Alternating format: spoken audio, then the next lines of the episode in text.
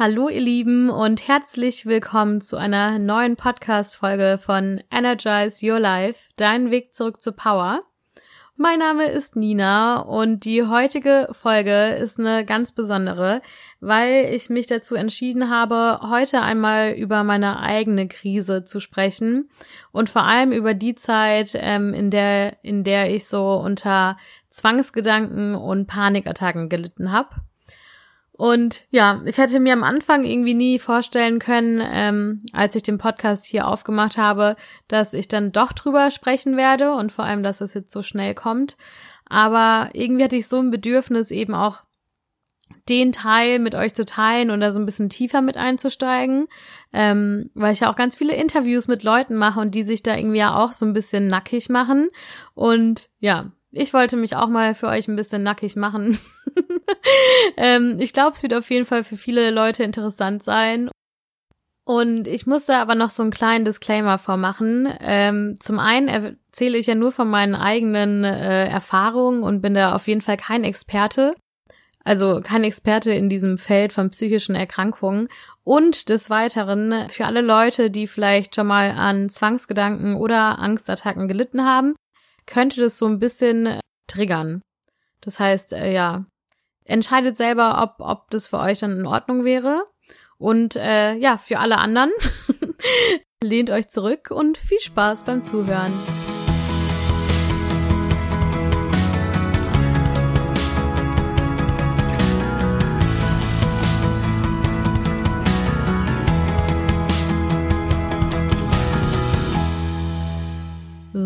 Ich habe es mir jetzt ein bisschen gemütlich gemacht. und ähm, ich glaube, ich nehme euch einfach mal mit in die Situation, wie ungefähr alles angefangen hat. Und zwar war ich Anfang 20. Es war Oktober. es war ziemlich herbstlich und eigentlich war alles für immer. Also ich habe jetzt nicht groß irgendwie ähm, gemerkt, dass was verkehrt mit mir ist oder dass irgendwas nicht stimmt außer dass ich immer wieder so ein bisschen nachdenklich wurde und irgendwie viel in der Vergangenheit hing.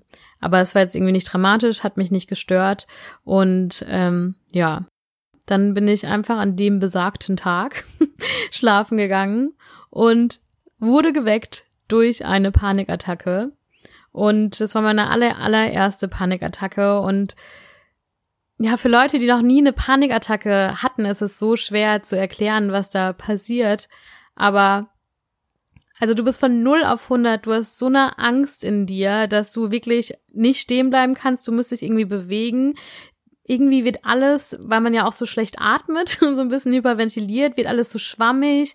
Irgendwie kommt die, die Welt dir nicht mehr so real vor und du verlierst so die Kontrolle, ja sowieso, weil du das ja nicht mehr steuern kannst.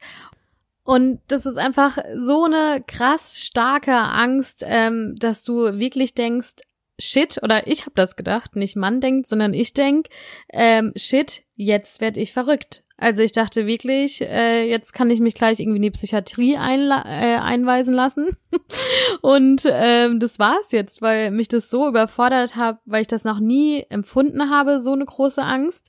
Und weil ja durch diese Schnappatmung, die man ja dann auch hat, ähm, wirklich so ein bisschen sich entfremdet von der Welt, weil das Gehirn eben zu wenig Sauerstoff kriegt. Und ja, ich weiß nicht, wie ich es geschafft habe. Ich glaube, ich bin so 10, 15 Minuten wild durch unser damaliges WG-Wohnzimmer gelaufen und habe mich dann wieder schlafen gelegt. Ähm, total erschöpft, nachdem diese Angst wieder abgeklungen ist. Und ähm, das war so ein bisschen der Startschuss, wo alles mit begann. ähm, ich habe das ja schon mal in meiner Folge erzählt, ähm, die heißt wie Annahme und Mitgefühl dein Leben verändern. Bin ich ein bisschen schon drauf eingegangen, dass es so meine größte Angst ist, die Kontrolle zu verlieren. Und mit diesem ersten Panikanfall wurde meine größte Angst, die Kontrolle zu verlieren, natürlich wahnsinnig hervorgerufen und noch verstärkt weil ähm, bis dahin war es irgendwie immer noch so nur eine kleine Angst. Ich hatte immer Angst, die Kontrolle zu verlieren und so. Aber in dieser Paniksituation habe ich ja die Kontrolle verloren. Gleichzeitig gekoppelt mit einer ganz, ganz, ganz hohen, äh, mit einem ganz hohen Angstniveau. Und ähm, dadurch habe ich wahnsinnige Angst vor der Angst bekommen. Und die meisten, ähm, die ja schon mal irgendwie vielleicht an einer Angststörung gelitten haben, kennen das. Dann hat man irgendwie schon Angst vor der Panik, kriegt dadurch Angst, weil man ja irgendwie eine Erwartungshaltung ist, es könnte schon wiederkommen. Und durch diese Angst, die man schon vorher empfindet, achtet man vermehrt auf seinen Körper. Und dadurch kommen die Symptome einem noch größer vor und man kriegt noch mehr Angst und steigert sich zu einer Panikattacke. Und ja, ich glaube, man hat es mir nicht wirklich angemerkt. Also klar, meine Mitbewohner von damals wussten auf jeden Fall Bescheid. Ich habe es meiner Familie gleich gesagt, weil ich ja natürlich irgendwie mit Leuten drüber sprechen musste. Aber ich habe es trotzdem geschafft, meinen Alltag auf jeden Fall gut weiterzuleben. Und ähm, mich hat es aber trotzdem so wahnsinnig belastet, ganze Zeit mit dieser Angst rumzulaufen, und ich habe das ja auch im Studium gehabt. Wir hatten ja einen Großteil in sozialer Arbeit, also hatten wir auch ein Modul Psychologie. Und ich wusste natürlich Bescheid, dass das auf jeden Fall jetzt kein gesundes Verhalten ist, ähm, was ich mir da gerade aufbaue. Und war zum Glück irgendwie ziemlich schnell drin, mir auch einen Therapeuten zu suchen, beziehungsweise eine Therapeutin. Und ähm, habe die, glaube ich, nach zwei, drei Wochen angerufen und die hat mir, weil sie so nett war, äh, mich dann irgendwie dazwischen geschoben. Und nachdem ich einmal mit ihr gesprochen habe, war klar, ich kann bei ihr die Therapie anfangen und ähm, durfte dann, oder sie durfte mich und ich durfte sie für ähm, ungefähr, ich glaube, eineinhalb Jahre begleiten. Und ähm, so könnte die Geschichte natürlich auch zu Ende gehen. Tut sie aber nicht, weil ich glaube, die ersten ich glaube, vier Monate nach diesem ersten Symptom waren wirklich die schlimmsten vier Monate in meinem Leben, weil sich dann zu dieser generalisierten Angststörung, so wird es genannt, ich bin kein Fan von Labels, aber so war die Diagnose damals, ähm, kamen dann noch Zwangsgedanken. Und wenn das vorher schon schlimm für mich war, waren jetzt Zwangsgedanken der ultimative Shit für mich. Ähm, sorry für den Ausdruck, aber das war einfach so wahnsinnig beschissen für mich, weil ich die Angst vor Kontrolllosigkeit habe. Kriegt auf einmal körperliche Kontrolllosigkeit, weil sie Ängste bekommt in ihrem Körper und Zwangsgedanken. Und für alle, die sich jetzt nicht so auskennen mit Zwangsgedanken, Zwangsgedanken ähm, sind Gedanken, die sich einem immer wieder aufdrängen und immer, immer wieder durchdacht werden müssen und immer wieder kommen und die meistens ähm, einen Inhalt haben, den, also den der Person Angst macht. Ähm, zum Beispiel, was wir alle kennen, ist, dass man irgendwie vielleicht an der Kante steht und man schaut runter und dann denkt, oh, da könnte ich jetzt auch runterspringen. Und ein ähm, psychisch gesunder Mensch würde das jetzt auch dabei belassen und würde kurz denken, nee, mache ich nicht. Und dann wäre der Gedanke auch weg. Und ähm, bei einem Menschen mit Zwangsgedanken kommt der Gedanke immer wieder, oh, ich könnte jetzt runterspringen, oh, ich könnte jetzt runterspringen. Und bei mir ähm, war das vor allem auf die Thematik bezogen, dass ich Angst hatte, schizophren zu werden, weil das für mich so das ultimative ähm, beängstigende Bild war von Kontrolllosigkeit. Ich hatte Angst, dass ich ähm, Leuten was antun kann, vor allem Leuten, die ich liebe. Ähm, da sind mir immer und immer wieder Gedanken kommen, wo ich dachte, ach, ich könnte ein Mörder werden. da musste ich irgendwie keine Ahnung, wie viele Minuten darüber nachdenken, dass ich ein Mörder werden könnte und habe das dann irgendwie im Kopf versucht zu widerlegen, dass ich ja irgendwie doch soziale Arbeit studiere und dass ich doch da nie Mörder werden würde und ähm, ja und habe da echt irgendwie so einen Kampf in meinem Kopf gehabt. Und für mich war das so, ich hatte jetzt nicht mehr nur die Kontrolllosigkeit im Außen, also in meinem Körper, ähm, sondern auch in mir drin, in meinem Kopf. Und deswegen waren die Zwangsgedanken auch so wahnsinnig schlimm für mich zu ertragen, weil ich das Gefühl hatte, nicht mal meine Gedanken kann ich kontrollieren und nicht mal mein Geist, ne, mit dem man ja auch 24 Stunden am Tag konfrontiert ist, nicht mehr den kann ich kontrollieren und der macht gerade irgendwie Faxen mit mir. Und die ersten drei, vier Monate ist es halt auch irgendwie deutlich, deutlich angestiegen. Also so ein Krankheitsverlauf, der schaukelt sich ja auch schnell am Anfang hoch. Ähm, so war das bei mir auch. Und auch da, ich bin einfach wahnsinnig gut, glaube ich, auch irgendwie in den Sachen so, äh, die Sachen so ein bisschen zu verstecken und im Verdrängen ja sowieso. ähm, ich habe wahnsinnig viel mit meiner Familie telefoniert in der Zeit. Und mit Freunden habe ich da aber gar nicht drüber geredet, weil das ein Thema war, was mich selber überfordert hat und wofür ich mich auch absolut geschämt habe. Das ist irgendwie blöd, weil dafür braucht man sich definitiv nicht schämen irgendwie solche Gedanken zu haben und solche abstrusen Gedanken zu haben. Und ich wusste ja auch, das ist irrational. Ich konnte das schon irgendwie abwägen, dass sie, äh, dass es ein irrationaler Gedanke ist, dass ich jetzt jemanden umbringen könnte, oder dass es ein irrationaler Gedanke ist, ähm, dass ich, dass ich schizophren werden könnte. Aber ich hatte einfach so Angst, dass mich dann die Leute irgendwie komisch anschauen und, und dass sie mir bestätigen, dass ich eigentlich gerade verrückt bin, dass ich das nicht gemacht habe. Und ähm, die erste Phase habe ich auch wahnsinnig viel versucht, dagegen anzukämpfen. Da eben auch nochmal Verweis auf meine Folge, warum Annahme und Mitgefühl so wichtig ist. Die liegt mir auch so am Herzen, weil das auch wirklich ein wahnsinnig großer Punkt auf dem Weg ähm, geworden ist für mich. Und jetzt bin ich kurz raus. Genau, ich komme wieder zurück zum, zum Punkt. Ähm, ich habe da eben mit Leuten nicht drüber gesprochen, weil ich mich dafür geschämt habe. Und ähm, ich habe dann auch probiert, dagegen anzukämpfen, indem ich eben mich versucht habe abzulenken, indem ich meinen Tag voll geklatscht habe mit Dingen, weil ähm, es mir geholfen hat, wenn ich körperlich ganz viel gemacht habe, dass die Gedanken weniger wurden. Und ähm, zum Beispiel, wenn ich Filme geschaut habe ähm, oder Radio gehört habe oder so, konnte ich mich auch auf was im Außen konzentrieren und war nicht so mit mir im Innen beschäftigt.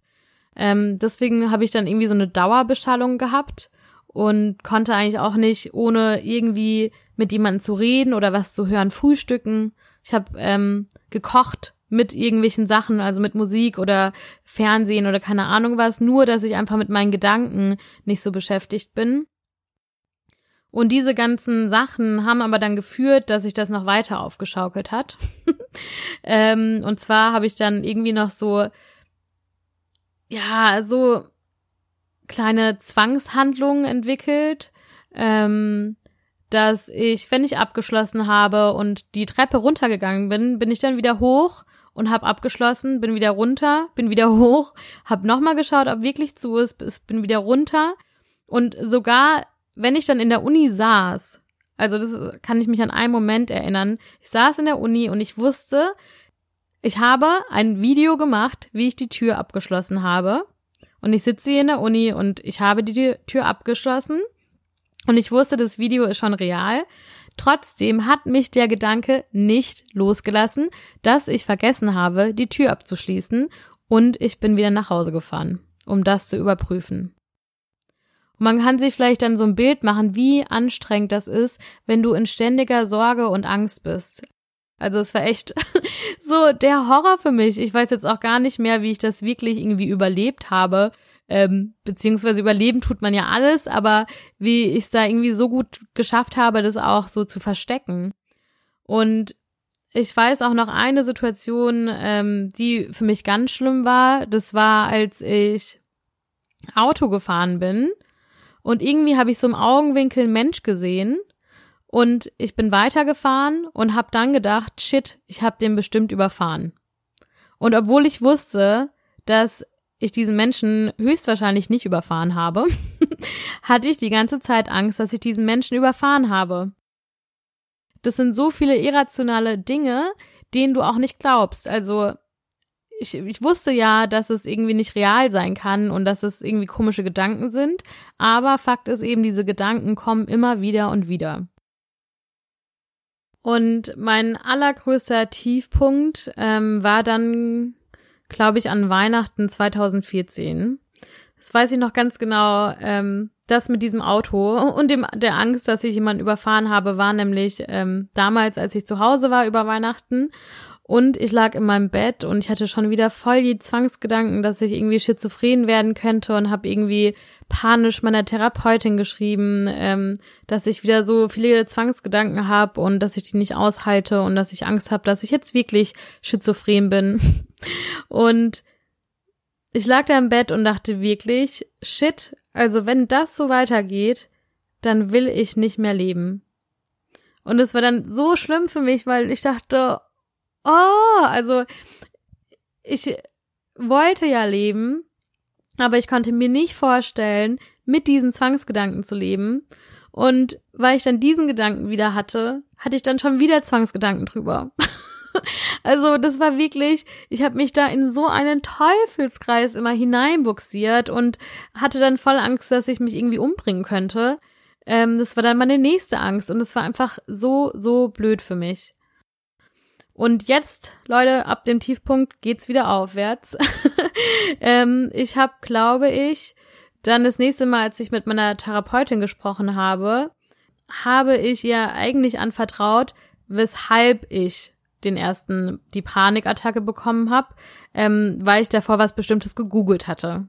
Und das erzähle ich nicht, weil es einfach also nichts euch bringt und keinen Mehrwert für euch hat und auch meine Privatsache ist, ähm, aber ab dem Zeitpunkt, wo klar war, woher meine Problematik kam und woher meine Ängste gekommen sind, konnten wir da halt super ansetzen und haben eben dann mit einer speziellen Therapie, die heißt EMDR und mit ähm, so einer Konfrontationstherapie wirklich meine Symptome richtig gut in den Griff bekommen. Und eigentlich ab dem Zeitpunkt, ab dem ich ehrlich mit mir war und vielleicht auch irgendwie mich nackig gemacht habe und irgendwie gezeigt habe, woher das alles kommt und wo eigentlich die Problematik liegt, ab dem Zeitpunkt ähm, ging es mir einfach psychisch viel, viel besser. Die Symptome haben wirklich sich schlagartig verbessert, so nach den ersten zwei, drei Sitzungen.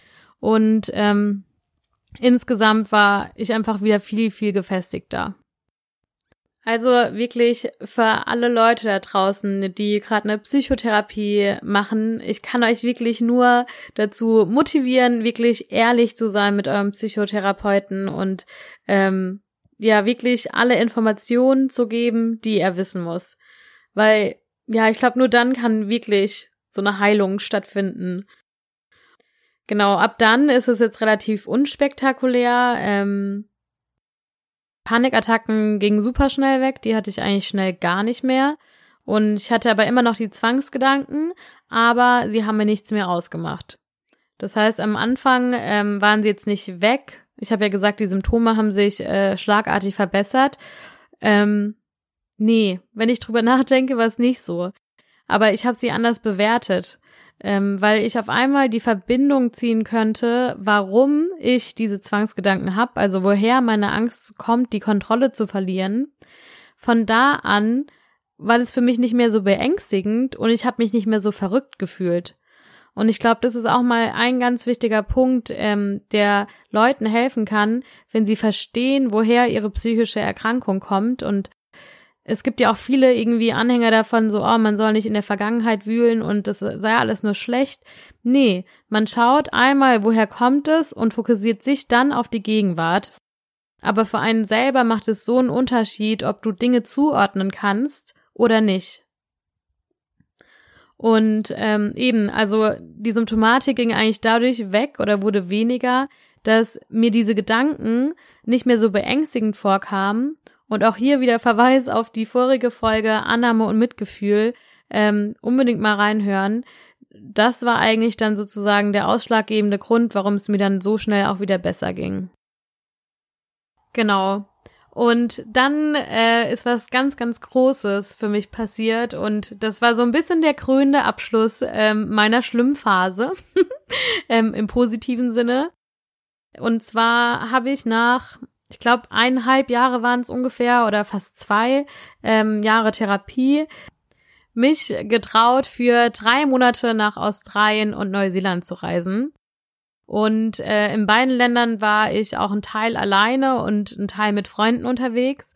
Aber das war, also ihr müsst mir das glauben, das war einfach so ein krasses Gefühl für mich, weil ich wusste, hey, vor anderthalb Jahren hätte ich niemals auch nur einen Tag alleine sein können, weil ich das so schlimm fand, mit meinen Gedanken alleine zu sein. Und heute kann ich alleine nach Australien fliegen, wo der Flug ja auch einfach schon irgendwie herausfordernd ähm, ist. Und äh, irgendwie reise alleine durch die Gegend und mach Backpacking und ähm, ja, also was ich euch damit sagen will, Leute, glaubt dran, dass es besser wird. Und es kann sich so, so schnell wieder ändern. Und ich habe auch gedacht mal kurz so, boah, fuck, vielleicht hört es nie auf. Und eineinhalb Jahre später ging es mir wieder so gut. Von daher soll die Folge auch so ein bisschen Mut machen und Hoffnung machen und ähm, das wird nicht euer ganzes Leben bestimmen. Und ich habe aus meiner psychischen Erkrankung so viel Positives auch mitgenommen. Da mache ich auch mal eine Folge drüber. Aber ähm, ja, lasst euch da auf jeden Fall nicht unterkriegen. Und wenn ihr nicht betroffen seid, dann ähm, schaut auf eure Mitmenschen, unterstützt sie so gut ihr könnt, seid für die Leute einfach nur da. Und ähm, vielleicht noch wichtig für Angehörige von Leuten, die eben irgendwie eine psychische Erkrankung haben. Wie gesagt, da kann ich auch nur für mich sprechen. Aber mir hat es wahnsinnig geholfen zu wissen, es sind Leute da, mit denen ich reden kann. Es sind Leute da, die bei mir bleiben, egal was ist. Also ich hatte ja auch so Angst, dass die, meine Familie auch Angst vor mir hat, wenn ich irgendwie denen so freakige Sachen erzähle. Und das war wirklich für mich so eins der schönsten Erkenntnisse, die ich gemacht habe, dass egal was ich tue und wer ich bin, so meine Familie wird immer hinter mir stehen und die wird immer Vertrauen in mir äh, in mich haben und ähm, immer bei mir bleiben und für mich auch da sein. Und das war irgendwie so der eins der schönsten Learnings, die ich hatte und ähm, die ich auf jeden Fall ja weiter in meinem Herzen tragen werde. Von daher äh, liebe Grüße an meine Familie. Ich habe euch sehr lieb. ähm, ich hoffe, dir hat die Folge gefallen. Es wird auf jeden Fall noch ein Teil zwei geben, denn ähm, damit war so meine psychische Erkrankungskrise geklärt, aber es kam ja noch ähm, eine kleine Körperkrise und eine kleine ähm, Selbstvertrauens, wer bin ich Krise und da möchte ich im nächsten Teil drüber sprechen. Genau. Vielen Dank auf jeden Fall fürs Zuhören und wenn dir der Podcast gefallen hat, ähm, dann empfehle ihn wirklich gerne weiter. Das freut mich irgendwie so sehr, wenn, wenn der auch gehört wird und wenn Leute irgendwie, ja, was draus ziehen. Und du kannst dich auch gerne auf Instagram mit mir connecten unter Nina Wandres, wie die Wand R-E-S. Und mir da auch gerne irgendwie Anregungen schreiben oder ein Feedback, da freue ich mich wirklich immer unglaublich. Und ja, ich würde sagen, ich habe heute schon genug geredet. ich wünsche euch einen ganz schönen Tag. Sharing is caring, eure Nina.